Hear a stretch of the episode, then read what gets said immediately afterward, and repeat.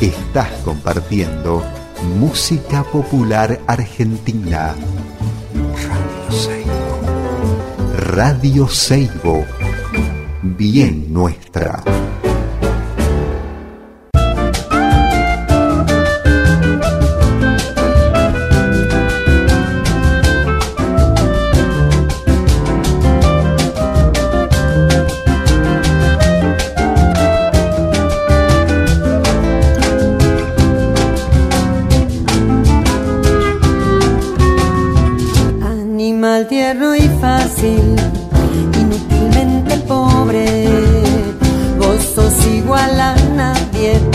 Tardes, ¿cómo les va? Bueno, acá estamos en otro programa más de Historias del Viento de Arriba, en San Carlos, Salta, acá en los Valles Calchaquíes. Estamos en la radio Seibo, que es 90.3 FM.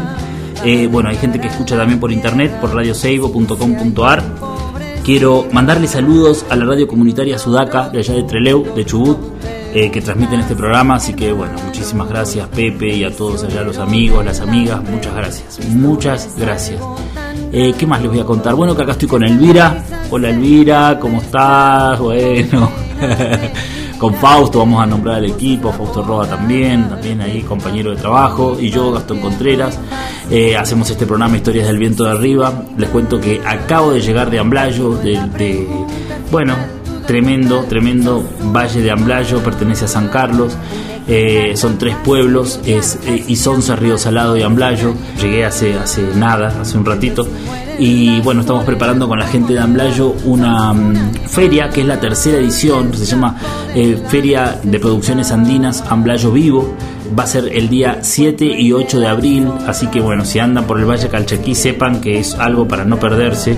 La gente sigue manteniendo sus formas eh, ancestrales de cultivar, eh, las semillas por ejemplo y, todas las producciones, es todo muy cuidado, así que bueno, va a haber un montón de actividades culturales y bueno, yo los invito a que ustedes se acerquen, que empiecen a, pensar en el Valle Calchaquí de altura también como una opción para poder visitar. Así que bueno, nada, ahora les voy a contar que hoy, hoy tenemos un programa muy bueno porque voy a charlar con Olga Tarditi, que es una maestra de Córdoba. Eh, me gusta mucho su obra, su trabajo, así que bueno, vamos a, charlar con ella, a andar y desandar su camino por la cerámica un ratito. Eh, hoy voy a pasar tres canciones. Miren, dos canciones van a ser eh, de Chico Buarque, que es mi ídolo, así de una.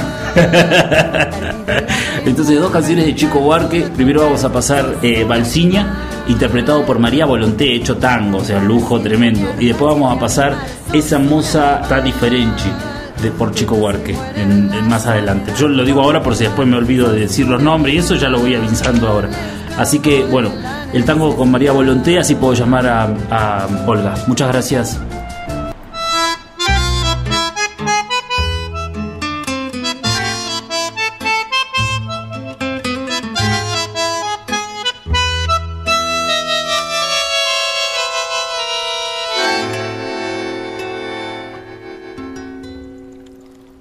Un día él llegó tan diferente como siempre solía llegar y la miró de un modo más caliente que el que siempre acostumbraba a usar. Y no insultó a la vida tanto cuanto era su modo así siempre de hablar. Y aunque ella miró con espanto, casi con encanto, él la invitó a pasear. Y ella entonces se puso tan linda como hace ya tiempo no lo hacía más con ese vestido escotado, oliendo a guardado de tanto esperar. Después los dos fueron del brazo como hace ya tiempo no lo hacían más. Y llenos de ternura y gracia fueron a la plaza y se abrazaron sin pensar. Y allí bailaron y bailaron hasta que el pueblito entero despertó y fue tan grande la felicidad que toda la ciudad se iluminó. Y fueron tantos besos locos, tantos gritos roncos, esos que no se oyen más, que el mundo comprendió y el día amaneció en paz. Tangazo tremendo, ¿ves? yo les dije, ¿no? Tangazo tremendo con letras de Chico Buarque, alucinante. Bueno, aquí estoy con la maestra Olga Tarditi. Hola, Olga. Hola, Gastón. ¿Cómo estás? ¿Cómo están? Bien, ¿y vos cómo estás? Bien, muy bien. Eh, bueno, en primer lugar, súper agradecida por este espacio que generás que generas de encuentro para tantos ceramistas de todos lados, de tantas latitudes, que por ahí a veces no tenemos la oportunidad de conocer o encontrarnos personalmente, pero a través de lo descriptivo de este espacio eh, es una forma de encontrarnos, de conocernos, eh, y eso es maravilloso, así que bueno, súper, súper agradecida de este convite. Qué grande. Eh, Sí. Gracias, gracias, gracias por lo que decís, buenísimo, muchísimas gracias. Yo quería hablar con vos, como decía recién, desde el año pasado, pero bueno, a veces no tengo tiempo de hacer el programa y bueno, entonces va quedando, pero bueno, igual lo hacemos. Mira, y bueno, no sé Gastón, te juro que no sé cómo haces tantas cosas. no, voy corriendo, así corriendo. Increíble, increíble, yo creo que te desdoblas para hacer todo lo que haces. No, Olga, ahora como le decía recién a la gente, acabo de llegar de Amblayo, entonces tengo la energía del cerro encima, ¿viste? De los cóndores, del viento, así que estoy así muy contento. Qué buenísimo qué placer, qué lujazo. Escúchame, Olga, ¿dónde estás vos ahora? Contanos dónde estás. Yo estoy en mi casa taller en Córdoba Capital, sentada en el patio con una jarrita de cerámica mm, que hizo Atilio López con agua ah, fresca eh, y un vasito de agua. Qué maravilla, qué hermoso. Mirando las plantas, tengo un hermoso espacio taller, el cual disfruto tanto. Así que bueno, estar acá es como mi pequeño paraíso. Pero claro, claro, qué maravilla. Contanos como decía antes, bueno, sos una maestra de Córdoba, o sea, de la cerámica, acabas de nombrarlo a Donatilio, otro maestro de Córdoba, o sea, el gusto que tenemos de, contar con ustedes y con su obra y con su laburo y, con todo lo que hacen. Quisiera que me cuentes y que nos cuentes cómo, cómo llegaste a la cerámica, cuál fue ese, ese recorrido inicial. Mira, eh, en realidad yo creo, yo, yo me conecté con la cerámica a los 19 años. Eh, creo que no la busqué, que ella me buscó, que me, se me, me topó, porque yo estaba cursando biología y rindo las materias del primer cuatrimestre de, segundo año y en un proceso de maduración de la elección vocacional y demás decido dramáticamente dejar la carrera. Y me queda, que a mis compañeros de estudio me decían, no dejes, deja fin de año, tomate un... Pero bueno, mi decisión fue muy, muy clara de que yo no me visualizaba bióloga. Claro. Y me queda un espacio vacío ese semestre eh, segunda mitad del año y entonces bollando en la ciudad, yo era del interior, no daba para quedarse en la ciudad sin hacer nada. Claro. Y conecto con que en la escuela de cerámica, en la Fernando Arrance, acá en la ciudad de Córdoba, había un taller libre. La, Fernando Arrance en ese momento no era el, lujo de escuela que, tienen y tenemos en este momento en la ciudad, que ahora además es UPC, Universidad Provincial, sino que estaba en una casona, eh, mucho más pequeña la infraestructura. Bueno, caigo ahí hermosamente a un taller que no transité mucho tiempo ahí, pero me enamoré. Así fue como un amor a primera vista, mi primer contacto. Y a todo esto, bueno, fueron pasando cosas y yo tenía programado un viaje para ese verano eh, por todo el, el NOA, eh, por tus latitudes. Y por la, anduve por la Puna, anduvimos haciendo recorridos montaña adentro y en un momento eh, llego a Catamarca, Santa María de Catamarca, porque ahí había eh, un grupo de amigos que estaban haciendo un trabajo comunitario, social, como un voluntariado, en colaboraciones y llego a encontrarme con ellos y una de las actividades que ellos tenían era colaborar en el museo en eh, sacarle tierra a las urnas, en restaurar, es una colaboración y yo me sumo a ese grupo.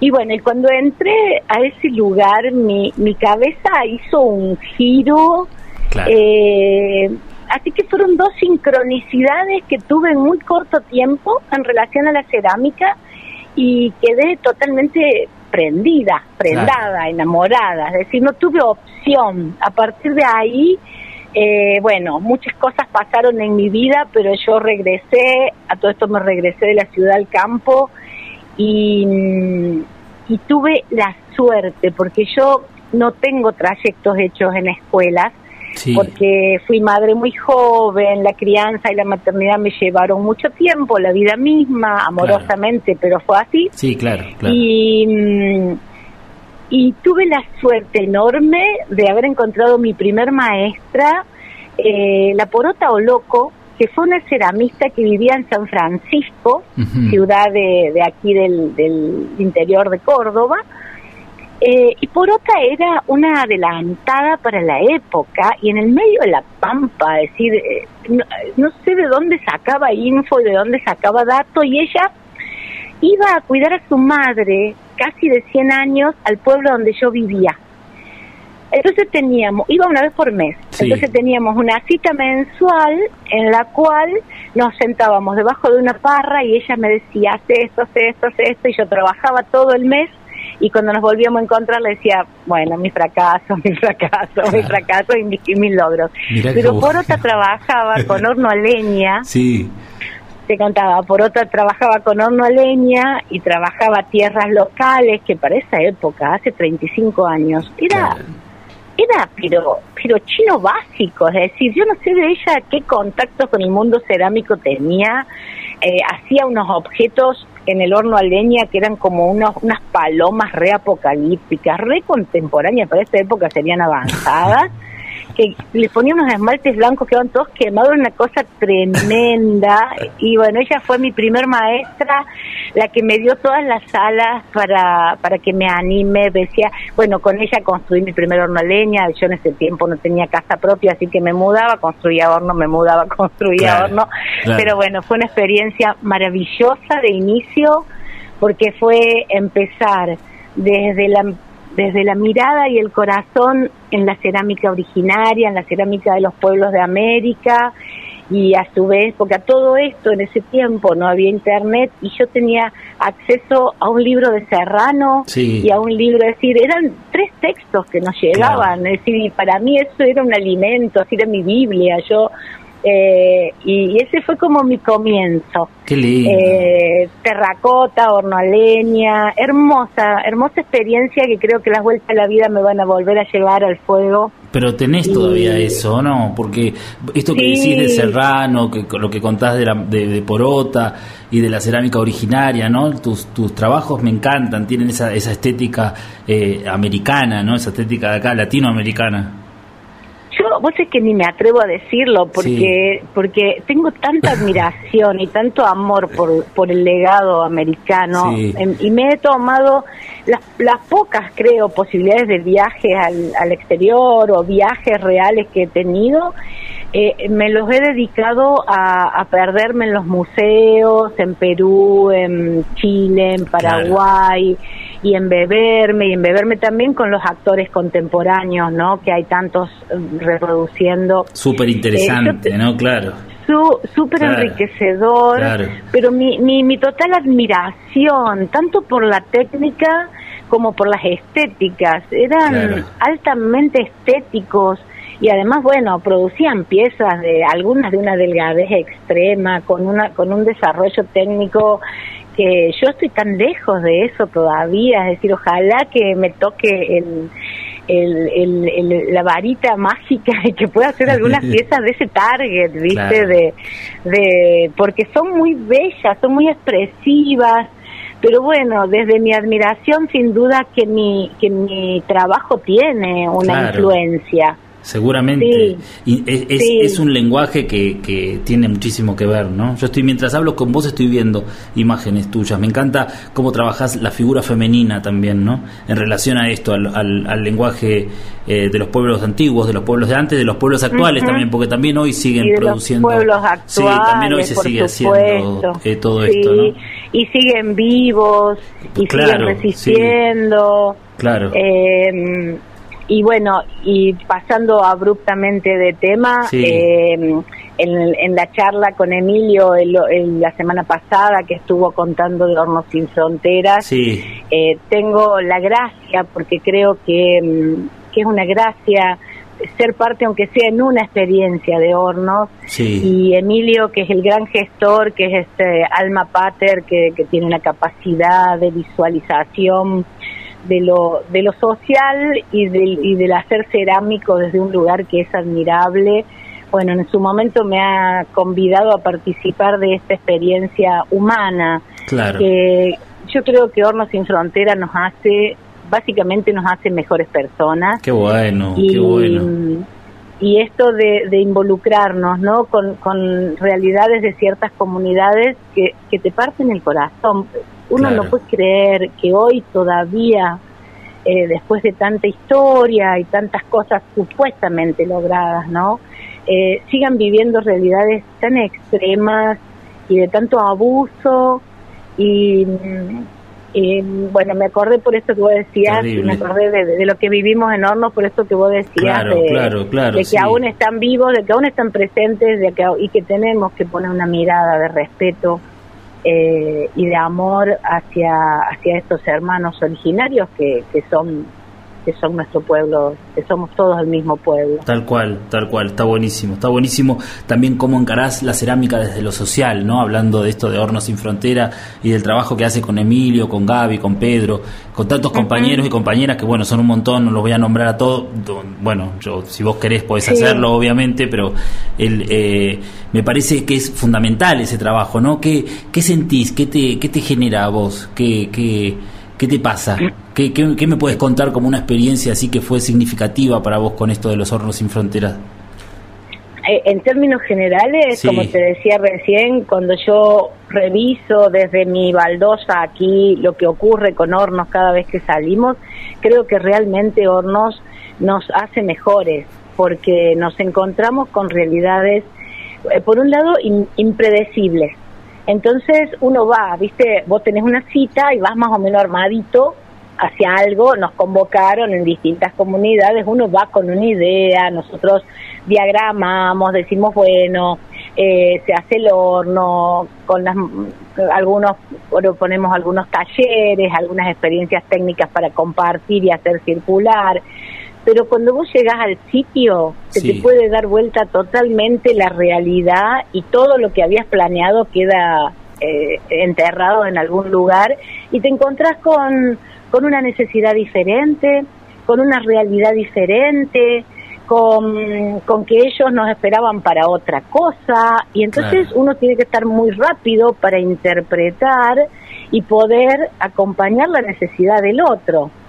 Eh, y bueno, y las realidades, eh, no sé, son todas tan distintas, eh, pero, por ejemplo, en en el Los Painefilú, que es una comunidad mapuche, que bueno, era una escuela religiosa, eh, católica, y que las mujeres mapuches toman esa escuela eh, pidiendo que, que, bueno, que querían la dirección de ese espacio de educación de sus hijos y sus nietos, porque querían educar eh, bajo su, su cosmovisión y no quería que sigan colonizando los entonces eh, lo que ellas empiezan a hacer bueno consiguen consiguen el lugar consiguen que el ministerio les habilite y una de las cuestiones que toman en, en una de las iniciativas por ejemplo es hacer simplemente una carpeta que circula de casa en casa donde las abuelas y las madres, pero especialmente las abuelas,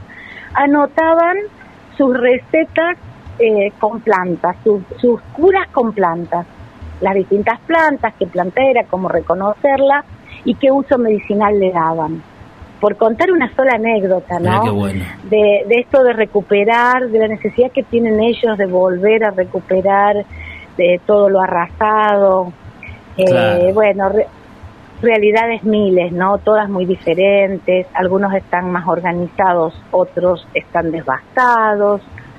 Em, claro. Bueno, pero bueno, está bueno por ahí preguntando, ¿y ese tipo de, de preguntas y de contradicciones nos ocurren todo el tiempo. Todo el tiempo. Eh, mira, estuvimos, y lo cuento porque a mí me dejó reflexionando mucho, sí. sin dar nombres propios, pero mm, hubo una, mm, una situación en el encuentro que ocurrió en, en Epuyén, ahora en febrero. Sí. Que se, que se construyó un horno con simbologías mapuches y, las mujeres de la comunidad, cuando ven el horno, toman una, una actitud, además una actitud tan íntegra de explicarnos que ellas no podían permitir que esas simbologías se quemen. Ah, claro, claro. Y fue muy fuerte, porque además, bueno, entender también que a veces nos cuesta escucharnos, que no hay escuchas claras, o que esto de aprender a comunicarnos, de que ellos, o que que desde un lugar se ven las cosas de una manera, que todos vemos diferente. Claro, Entonces poder estar como sensibles a, a entender, a, a, ser respetuosos, eh, que eso tendría que ser entre todos, ¿no? Claro. Yo, yo lo manifiesto en relación a las comunidades, pero bueno, el respeto y la escucha en cualquier ámbito, ¿no? Claro, en cualquier lugar. Eh, y más si uno va a otro territorio, ¿no? Ver lo que, lo que el lugar tiene, lo que es, o sea, no, no, es, es fundamental, el diálogo. Pero claro. El diálogo, la escucha, la observación. Claro. Eh, El, el en sí. Pero bueno, siempre es aprendizaje. Siempre es aprendizaje, claro. Yo creo que acá, hasta el día que me vaya, estoy en una escuelita. Estás en una escuelita. Genial, aprendiendo y enseñando. Pero más, más aprendiendo. Yo soy una aprendiz eterna, ¿viste? Vos me presentaste como maestra y yo soy una aprendiz eterna. Yo nunca voy a ser maestra. Yo transmito porque me encanta transmitir. Contame cómo es una eh, clase con vos. Debe ser buenísimo una clase con vos. ¿Qué ¿Das clases en tu taller? ¿Cómo es? ¿Cómo yo, yo bueno, tengo un espacio. Eh, en principio empecé a transmitir porque tenía una amiga conocida, no era ni tan siquiera amiga, que cada que me le cruzaba en la vida me decía, vos me vas a enseñar. Y yo decía, pero yo no enseño, yo producía.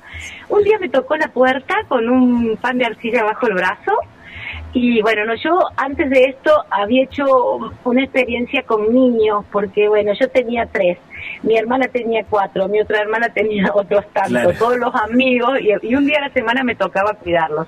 Entonces tenía como 15 niños en mi casa, tenía un patio enorme, los sacaba, yo vivía en la laguna más chiquita.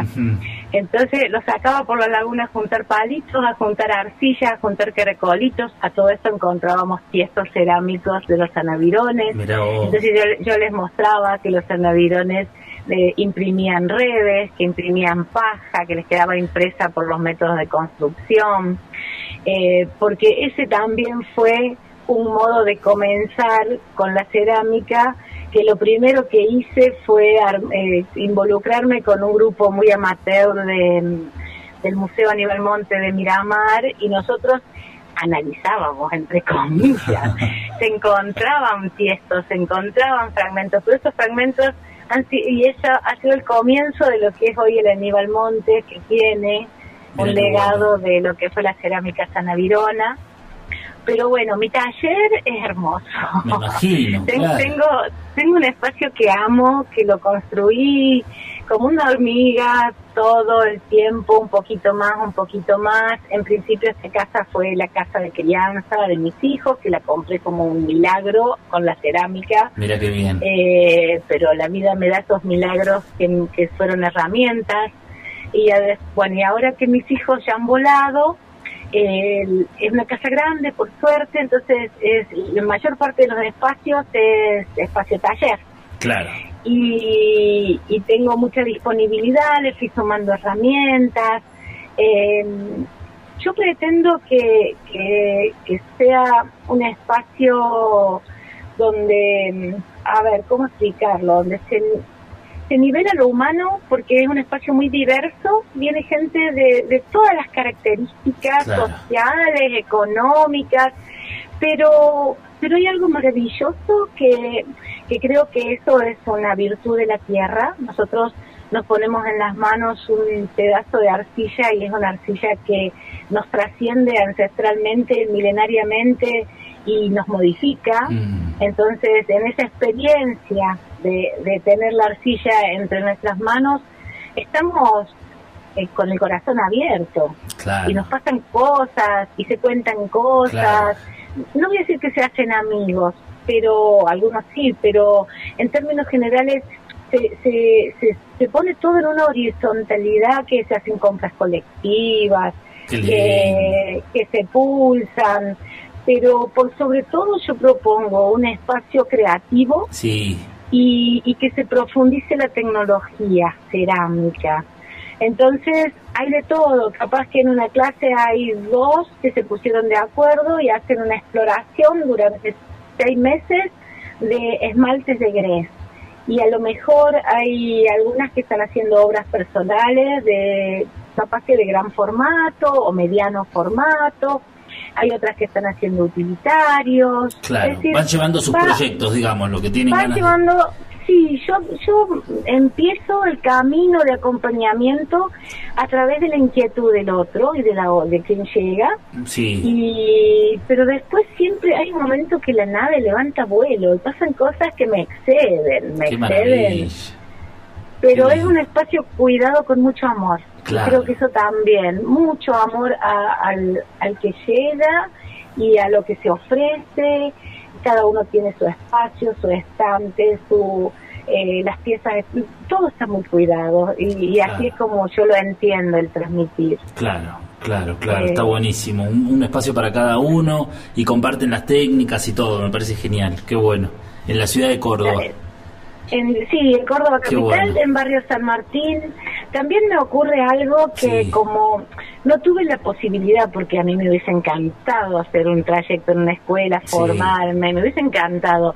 En principio que no había tecnología cuando yo comencé, era venirme del pueblo a tomar un taller quincenal con, con otra maestra que fue la Pato Pensinotti, o nos íbamos a la, me iba al Ateneo, que era una librería que te permitía hojear los libros y tenía un café y entonces yo leía porque no me los podía comprar. Claro, Pero, claro. pero bueno, ahora las tecnologías nos han allanado mucho el camino Claro, y, y en esto que se me dificultó tanto formarme, eh, yo entiendo profundamente la necesidad del que tiene que formarse sin, eh, por no podíamos, sin poder transitar un trayecto de una escuela. claro. Eh, por, por suerte tenemos escuelas maravillosas y- Seguro, y, si seguro. yo veo que, que llegan pibas así, que tienen tiempo y posibilidades, le digo, yo te enseño, alguna le digo, te enseño gratis, pero anda a la escuela. Claro, Eh, claro. porque- Aprovechen esas herramientas porque- también, claro.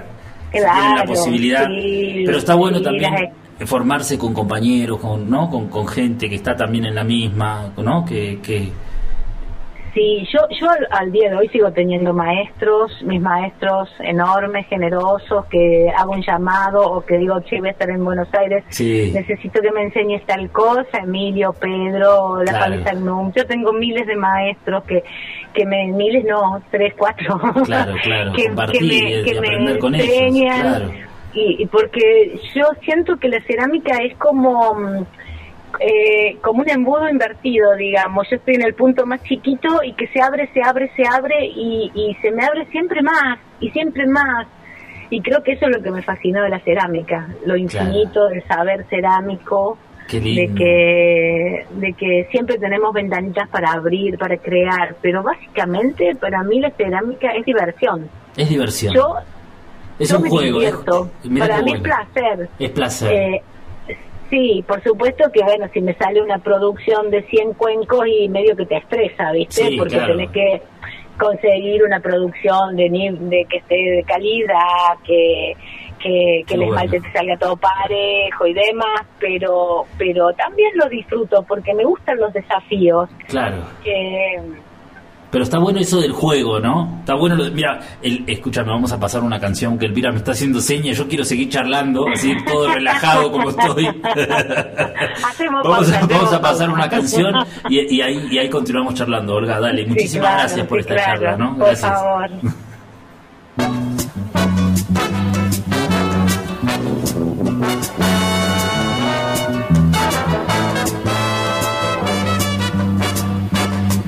Essa moça tá diferente, já não me conhece mais.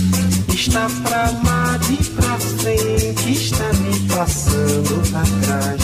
Essa moça tá decidida a se super modernizar. Ela só samba escondida, que é pra ninguém reparar. Eu cultivo rosas e rimas, achando que é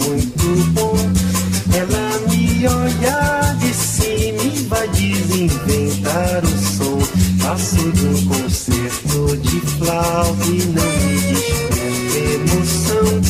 Ela quer ver o astronauta descer na televisão. Mas o tempo vai, mas o tempo vem. Ela me desfaz, mas o que é que tem? Ela só me guarda despeito, ela só me guarda desdém. Mas o tempo vai,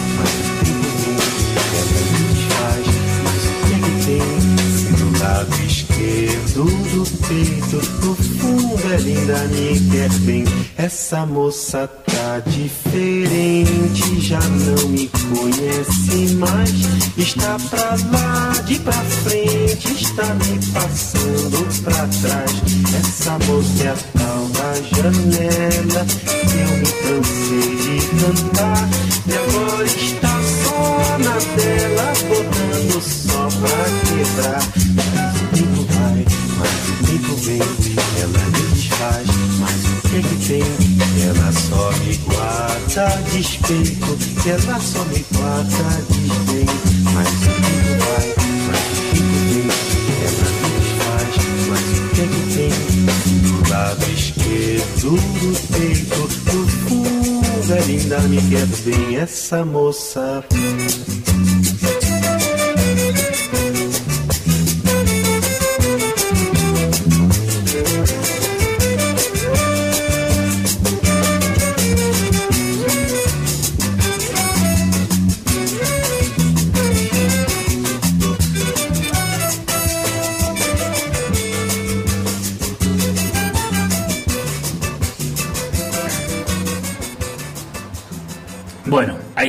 Regresamos, continuamos acá charlando con, con Olga Tarditi. Hola Olga, estás, estás por ahí, ¿no? Sí, Ahí está, sí, perfecto, perfecto, perfecto. Olga, bueno, me encanta charlar con vos. Estábamos hablando de un montón de cosas en, en relación a la cerámica, de lo que es la cerámica para vos. A ver, ¿cómo me definirías la cerámica? De vuelta, si continuamos con esa idea que estaba buenísima, lo del embudo. ¿Qué sería la cerámica para vos, Olga? Eh, no, bueno, lo que lo que te contaba Sí. que me esa sensación, ¿no? De esta, creo que la percibí como de un primer momento, esto de que la cerámica se me manifiesta infinita, porque, por ejemplo, bueno, yo empecé haciendo terracotas, arcillas locales, horno a leña, después me vengo a la ciudad, la ciudad me cambia de eje. Yo ya no puedo, era muy complicado tener un horno a leña en el Claro, vivía. claro. Bueno, estas cosas del cielo, porque a mí el cielo siempre me habilitó, el cielo, ese cosmos me habilitó, me cae un horno eléctrico, un Sí. horno que era de Bettina Bach, que era una alemana, un horno de alta, divino. Le compro el horno a Bettina antes que se vaya, lo tuve no sé cuántos meses en mi taller y yo lo abría y lo cerraba, me daba pánico, no se puedo explicarlo. Ese fue un aprendizaje, poder poder prender ese horno. En ese tiempo, como te decía, no había mucho, yo ya me había desconectado de Porota, Claro. había tomado unas clases, no había mucha info, tampoco había esta cosa tan circular de la información que hay ahora, ¿viste? Claro, claro, ahora estamos más Estaba- cerca de la información. ¿no? Estábamos más solos, Sí, claro. Claro. Entonces te encontrabas con un ceramista. También había una cosa más. Eh, eh, esto me lo guardo, esta Claro. cosa más del ocultismo que hubo en una época Claro. que ahora por suerte se rompió, pero en ese momento no todo fluía. Entonces, bueno, tuve que, que aprender todo un universo del- de las medias temperaturas de la losa, medio sola, Claro. arruinaba cosas. Me salió más caro que comprarme un Mercedes, esa experiencia. Es decir, yo me gasté la vida, hacía, pero no sabés los desastres. Claro, pero bueno, yo ahí, yo era re cabezona, como decía mi padre. Siempre fui ahí como con. Pero bueno, ese amor me había calado los huesos, yo no podía. Claro. No podía. Eh, Después me busqué un trabajo porque tenía que mantener mis hijos, pero lo, de, de administrativa en un centro de estética. Claro, claro.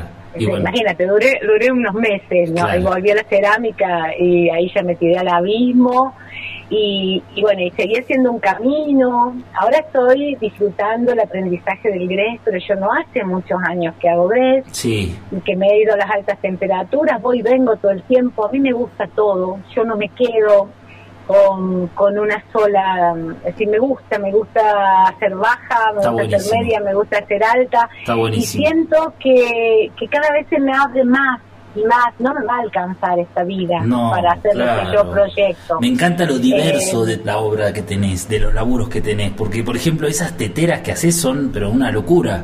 ¿Cómo, ¿Cómo surgen esas teteras? O sea, ¿empezás dibujándolas o lo empezás a hacer y te va saliendo? ¿Cómo, cómo es? Y en lo, en lo conceptual del objeto mm, utilitario, eso lo tomé muy prontamente en mi camino a partir de la mirada sobre la cerámica originaria. Sí. Eh, esto de que incluso en alguna crónica antigua figura un texto donde dice estos, no sé si los llamaban bárbaros los españoles, usan unos objetos cerámicos de extrema belleza en su cotidiano. Y a mí me pareció precioso esto. ¿Por qué no llevar el objeto estético Ah, entonces ese es como un eje que determina mi propuesta de cerámica funcional utilitaria o vastilla. De una. La eh, belleza en lo cotidiano, qué lindo. Porque, y ocurre, ¿no? Yo digo que cuando pones, y lo hago, pues yo las uso mucho, mis teteras, en, en, reuniones, estoy con amigos, capaz que nos comimos un asado, nos tomamos unos vinos y después al final al un cuando ya necesito que se vayan y, y mm, tecitos muy especiados y demás. Y, pones una tetera en la mesa y pasa un ángel.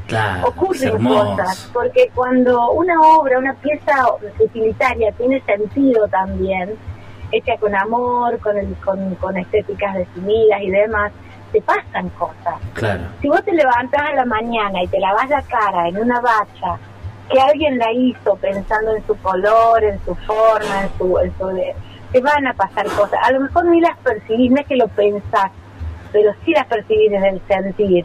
De una. lo mismo una taza. bueno, siempre puse, siempre puse en el en el objeto funcional ese, ese sentido, esa carga de, de, amorosidad, pero también de, estética, de belleza, de, que al otro le llegue algo más de uno. cotidiano. Qué bueno. Estoy leyendo ahora, hoy me espera, voy un de agua.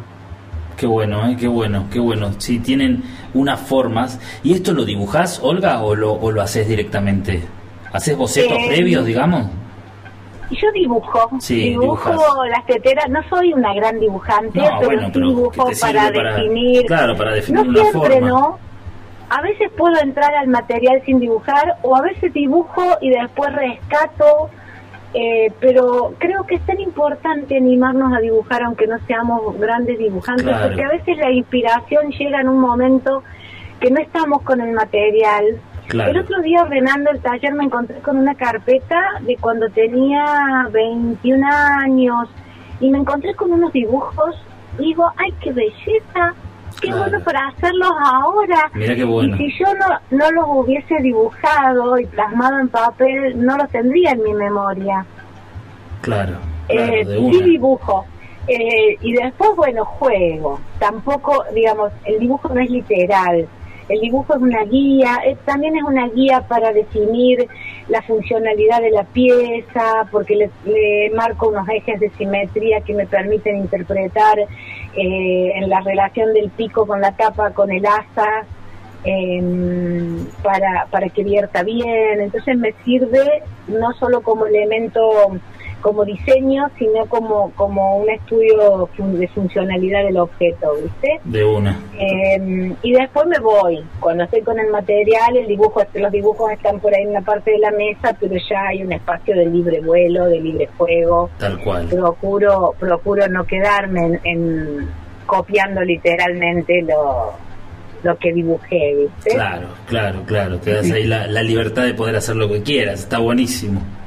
Está buenísimo. Te contaba recién que, que mm, me corté para tomar un traguito de agua, Sí. que lo digo para recomendarlo porque es un libro muy interesante. Sí. Estoy leyendo un libro que es La belleza del objeto cotidiano, Ah, mira, qué bueno. de, de, de Gui. Ah, Pero lo estoy- mer- yo mientras lo estoy anotando, mientras. Sí, de Yana Gui. Soetsu, S-O-E-T-C-U, Soetsu Yanagi. Bien. Es un libro que habla de la dignidad del objeto funcional, que habla de la belleza del objeto cotidiano, pero desde un lugar súper interesante. Lo recomiendo porque, bueno, creo que, que todos los que estamos tan apasionados de- del mundo de, de la cerámica, o bueno, digo todos, muchos de Sí. nosotros, eh, tenemos la intención de nivelar para arriba siempre, eh, nivelar para arriba el arte popular cerámico, la Mm. cerámica de la región, y este tipo de textos son joyitas así que nos bueno. aportan. Qué bueno, qué bueno, qué bueno, genial. Lo voy a leer, lo voy a buscar. Está en Mercado Libre, bueno. incluso está en, en PDF también, Genial. para leerlo. Qué bueno, qué bueno, qué bueno, qué bueno. Escúchame, y, y están estos personajes, eh, que yo te cambio de tema así drásticamente, ¿no? Pero que me interesa saber, porque me encantan, estos que tienen plumas, que me hace acordar tanto a esta, a las a los objetos incas, ¿viste? A los, a los pequeños objetos incas con esa esa cosa de las plumas de- del arte plumario, no sé cómo se dice, pero pero Sí. algo así, ¿no? Bueno, yo, yo no sé si estoy tirando yo no sé fruta, si- pero Sí, sí, sí, pero que viene de ahí. viene de ahí, No. claro. Yo a veces supongo que en otra vida he vivido esos territorios, Seguro. esos territorios de, del Alto. Perú, de, de- porque tengo mucho mucho apasionamiento. Sí. Además, bueno, tuve una pareja peruana una pila de años, me, me impregné de ese mundo, de su comida, de su de su de sus estéticas, de su historia, de su música, de su cultura. Eh, y después, bueno, como te contaba al principio, me he dado el permiso porque el, el cosmos me lo dio de, de hacer unos lindos viajes por todo ese territorio. Claro, claro. Es más, en, en un momento me fui, creí que me quedaba a vivir, No, quería lindo. alquilar mi casa y quedarme, pero bueno, después me di cuenta que no, que mi lugar en el mundo estaba acá. Claro. Pero cada vez que ahora no no puedo volver porque no me da el, el billete, pero pero siempre está el deseo y sé que pronto. Y bueno, y, y en esto eh, de los viajes me he impregnado mucho, mucho de la imagen, de, del estar con ellos, de sus relatos.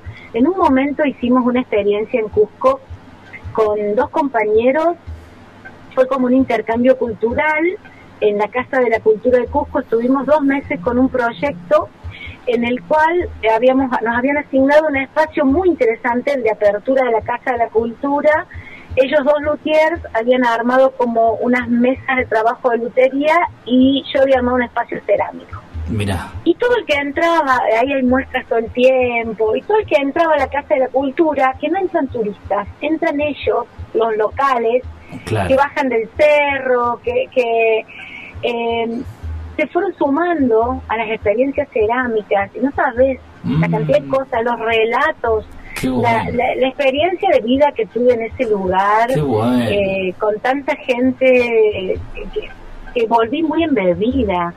Entonces, bueno, esas imágenes fueron a partir de ahí. eh, bueno. También en el desafío de proponer obra de obra, entre comillas, piezas de pequeño formato, porque a mí algunos de mis maestros me habían como inculcado que las que la, para, para trascender y que yo, y que la cerámica tenía que ser gran formato y gran formato y gran formato, y bueno, yo soy media rebelde, siempre Claro. quiero ir en contra de lo que me dicen que tengo que hacer. Y entonces empecé a jugar con el pequeño formato. Después me di cuenta que es fantástico y que puede tener un valor expresivo en sí mismo, una pieza pequeña, Pero claro. eh, que no que nada que, que el tamaño no le quita mérito. No, claro. Y, y, y bueno, y las plumas vienen también de ahí, de la, de, de la impresionada que volví del arte plumario. porque Arte plumario, claro. De una, Claro, es tremendo. Lo que yo hice, no, lo que yo hago con las plumas no es arte plumario, No, no, lo mío es jugar con las plumas. Es jugar con las plumas, pero- pero, tener presente eso, porque yo vi, vi esto y me, me, me, me, me dirigió Claro, directamente a eso, digamos, ¿no? Ah, qué bueno, porque viene de ahí, porque yo quedé fascinada con el arte plumario, me parece una expresión artística extraordinaria. Impresionante, impresionante, impresionante. Acá en Salta, sabes que tenemos el MAM, que es el Museo de Alta Montaña, que tiene toda, Sí. tiene muchísimas piezas de arte plumario, así pero tremendas, ¿no? O sea, muy Me queda pendiente Muy conocerlo, zarpado, creo o sea. que muy pronto voy a ir a conocerlo porque sí, el arte plumario es tema aparte, es, Tema es aparte, un sí. arte, sí, es... eh, y bueno, y al regresar de mis viajes, yo tenía en ese tiempo, convivía acá en mi patio con un faisán dorado. Ah, mira. que, que un personaje Buda, yo estaba trabajando y se me subía arriba a la mesa y me picoteaba la pieza, era un personaje, y él, no, no, no sabe, lo extraño, porque era un personaje, pero tenía un carácter, y él perdía, él recambiaba las plumas, porque alguien me decía, ¿qué le haces al pobre bicho? No, él, él eh, Claro, sistemáticamente los faisanes cambian las plumas, y perdía todo su abanico de la cabeza, perdía todo el, el collar que... Y Claro. esas han sido las plumas que vistieron mis piezas. Mira eh, qué lindo. y, y también con el sentido de usar lo que uno tiene al alcance de su mano, ¿no? Claro, claro. De, de, de- porque era algo que me iba quedando en, en, En baldosa. ¿viste? Sí, en la casa. Claro. Entonces, bueno, así fue la los personajes emplumados. Qué grande. ¿Y cuál es, qué es lo que estás haciendo hoy, Olga? ¿Cuál es tu proyecto hoy? Si estás trabajando en algo específico, o bueno, a lo mejor todo, no sé. Mira, bueno, yo me divido. Sí. Eh, tengo como 25, 20, soy, soy más o menos como vos, me, no sé cómo, me desdoblo, ¿viste? Pero bueno, no, estos, estos días, días, estos me dediqué a rearmar el taller Sí. y, y a iniciar las actividades con quienes llegaron, que vino, hay unos grupos divinos de trabajo Claro. pero eh, en lo personal estoy. En el verano me tomé, me tomé una licencia dos meses de no tocar el barro, necesitaba descansar de todo, pero bueno, no tocar el barro no fue verdad, hice una obra de gran, una pieza de gran formato, Ah, mira. Le tomé medidas, le tomé, yo tengo un horno de Rafael de los grandes, Sí. que es una, una polla, una biblia, el pobrecito ya tiene más horneadas que, que Matusalén, pero, pero anda y funciona, una joya. Eh, le tomé todas las medidas del mundo a mi pieza cuando lo vi, además era in- es inmani- media inmanipulable por el peso y demás, cuando lo voy a poner al horno me faltaban dos centímetros, Ah, así que me quería matar. En ese momento, en ese momento salíamos para el campo porque estamos con un proyectito sueño ahí de hacernos un mini ranchito en la tierra. sí. Y, y tenía en el, en- me, me di cuenta que tenía una pila de ladrillos allá en el terreno. Cargué la pieza, me la llevé al lado mío en el auto, me senté atrás con todos los cuidados y le hice un horno mm, Ah, qué con los ladrillitos, así, la- el horno tenía casi la forma de la pieza, así, entonces la quemé, divina experiencia, Mira porque fue también esto de, de usar los recursos, tenía que sacar ramas que estábamos limpiando el terreno, fueron las que fueron al fuego, Claro. esto de, de aprovechar lo que uno tiene, ¿Y te quedó bien la pieza? Sí. Divina. Ah, qué bueno. Qué Divina bueno. para, para mi perspectiva, no para mi proyección, después otros dirán otras cosas. No, bueno, pero ya eso, Ya, eso no, ya, ya, que está. me salga sana era un montón. era- es mucho, una, claro. una pieza de gran escala. Y mudarla de un lado al otro. Y mudarla, no, no. Yo y después, entre los proyectos que tengo y Sí. que estoy también enamorada de este proyecto, eh, estoy restaurando, que ya está funcionando, un torno chablón antiguo. Ah, mirá. Eh, este me cayó también del cielo, me lo regaló una amiga de Buenos Aires que lo tenía en una terraza. Ese horno, ese torno estuvo como más de 10 años tirado en la intemperie, Claro. totalmente desguazado. Y un día Claro. me dice, mm, ¿vos lo querés? Y yo justo por esas cosas de la vida me iba con un amigo que tenía una F, que tiene una F100 Sí. ah, y es amante de las de las herramientas antiguas, me iba a Buenos Aires a una feria. Le digo, Horacio, vos me ayudás a traer esto. Así que bueno, él y Hernán, mi compañero, lo cortaron en pedazos, lo trajimos. Esto hace como cinco años. Vos. Me llevó mucho tiempo entenderlo. Pedro Crispo fue mi, mi maestro generosísimo. Venía, viene a Córdoba a ayudarme. Y ahora ya está empezando, ya tengo los moldes hechos, ya está empezando a Qué grande, ya estás. Para mí es como haber despertado un dinosaurio. Claro. Yo lo, lo amo, digo, esto es hermoso, porque bueno, me encanta recuperar lo antiguo, me encanta darle valor a lo que no, a lo que se perdió y Qué recuperarlo. genial. Qué lindo, qué lindo charlar con vos, Olga. Muchísimas gracias por esta charla que No, hemos tenido. Se nos fue el programa. Siempre me queda, me queda corto. Me queda corto una hora. ¿Qué le, ¿Qué le voy a contar? No sabía, digo, además hablar de mí es un embole hablar de No, pero es súper agradable hablar con vos. Hablar con todos es súper agradable porque todos tienen cosas para decir, ¿viste? Todos hay algo siempre para decir, el punto de vista, de dónde se arranca, yo qué sé. Todo es, es, es Sí, no, un no, y como te decía al principio, es muy enriquecedor para nosotros porque eh, muchos de los programas que has hecho yo no los conozco personalmente, pero sí por lo menos empezás a buscar su obra, Claro. sabes que están trabajando en algún lugar, escuchás su relato, la verdad es que es interesantísimo en este espacio. Gracias, Olga. Que, gracias. la agradecida soy yo. No, gracias a vos. Yo te mando un abrazo enorme y ya nos vamos a estar encontrando Enorme, nos en vamos a ver cualquiera de pronto. estas circunstancias Ah, te lo digo, te lo digo en dos palabras. En enero 2024 Sí. en hacer en Punilla. Ah, muy bien, en muy bien, Que vamos a ser anfitriones, por Muy favor. bien, no, no, no podía quedar fuera. No, vamos a hacer un programa sobre eso, así que voy a ir llamando a los a los a los referentes si es que hay, no sé cómo se manejan en la forma, pero ya voy a ir llamando de vuelta para, para que charlen sobre eso, está buenísimo. Buenísimo, Sí, buenísimo. sí, se está empezando a gestionar y seguramente va a ser un hermoso encuentro como cada vez De que, una. que ocurre. De una, de una. Así bueno, que bueno. abrazo grande, Olga. enorme Muchas gracias. para vos, para tu gente ahí y nos estaremos viendo pronto. Meta, un abrazo, gracias. Hasta luego. Chao, chao. Bueno. Aquí estamos, hemos tenido una charla buenísima con la maestra Olga Tarditi desde Córdoba. Bueno, no, no nos queda más tiempo, así que bueno, chau, nos escuchamos la semana siguiente. eh, ahora, bueno, eso nada más, chau.